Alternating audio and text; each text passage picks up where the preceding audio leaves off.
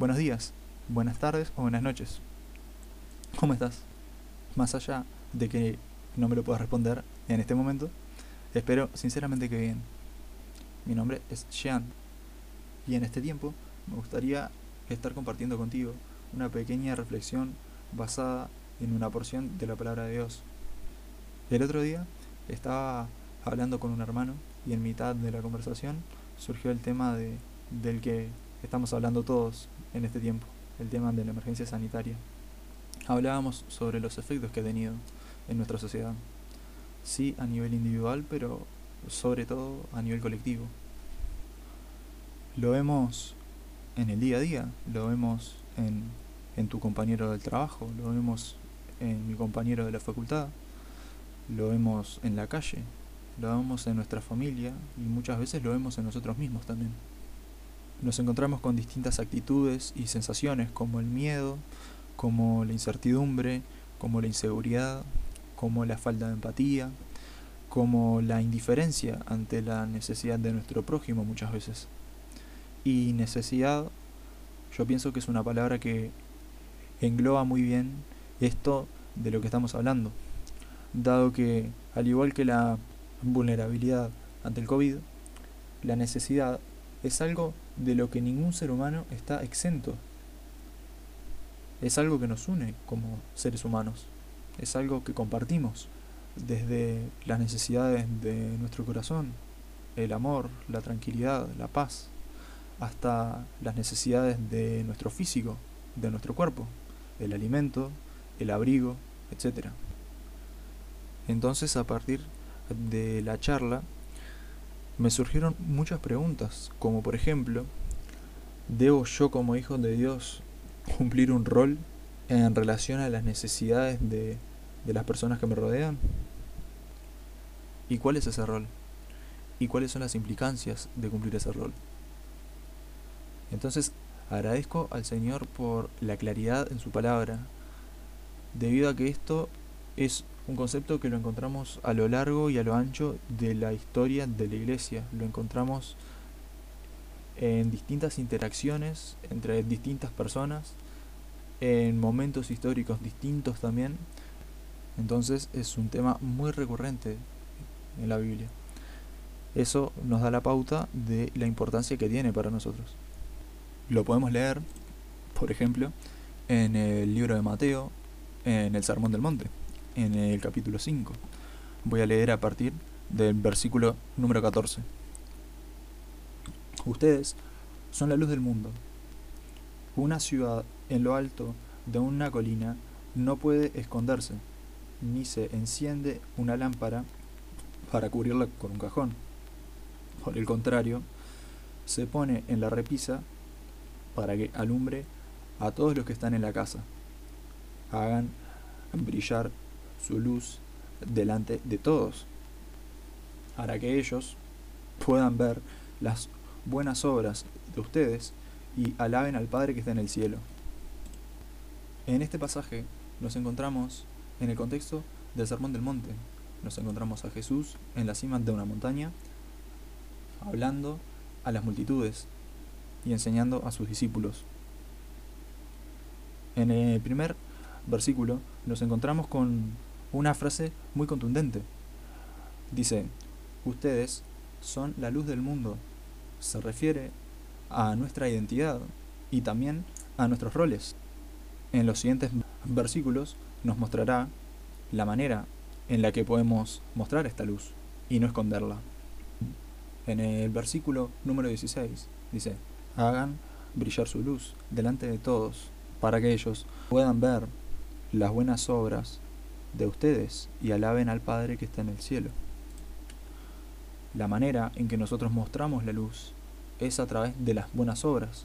El objetivo de que nosotros hagamos estas buenas obras es la gloria de Dios, que las personas lo alaben. Entonces, estas buenas obras son muy abarcativas, hay muchas maneras de hacerlas. Yo en lo personal necesito muchas veces indicaciones más específicas sobre las maneras en las que yo debo mostrar la luz de Cristo. Acompáñenme al capítulo número 12 de Romanos. Vamos a leer a partir del versículo 9. Dice así, el amor debe ser sincero, aborrezcan el mal, aférrense al bien, ámense los unos a los otros con amor fraternal, respetándose y honrándose mutuamente. Nunca dejen de ser diligentes, antes bien, sirvan al Señor con el fervor que da el Espíritu. Alégrense en la esperanza, muestren paciencia en el sufrimiento, perseveren en la oración, ayuden a los hermanos necesitados, practiquen la hospitalidad, bendigan a quienes los persigan, bendigan y no maldigan, alégrense con los que están alegres, lloren con los que lloran, vivan en armonía los unos con los otros, no sean arrogantes, sino háganse solidarios con los humildes, no se crean los únicos que saben, no paguen a nadie mal por mal, procuren hacer lo bueno delante de todos. Si es posible y en cuanto dependa de ustedes, vivan en paz con todos. No tomen venganza, hermanos míos, sino dejen el castigo en las manos de Dios, porque está escrito, mía es la venganza, yo pagaré, dice el Señor. Antes bien, si tu enemigo tiene hambre, dale de comer. Si tiene sed, dale de beber.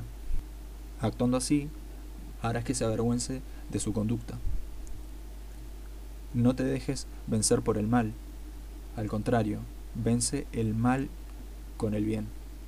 Este pasaje es muy necesario debido a que en la carta a los romanos, en los primeros capítulos, se desarrollan muchas de las bases de nuestra fe.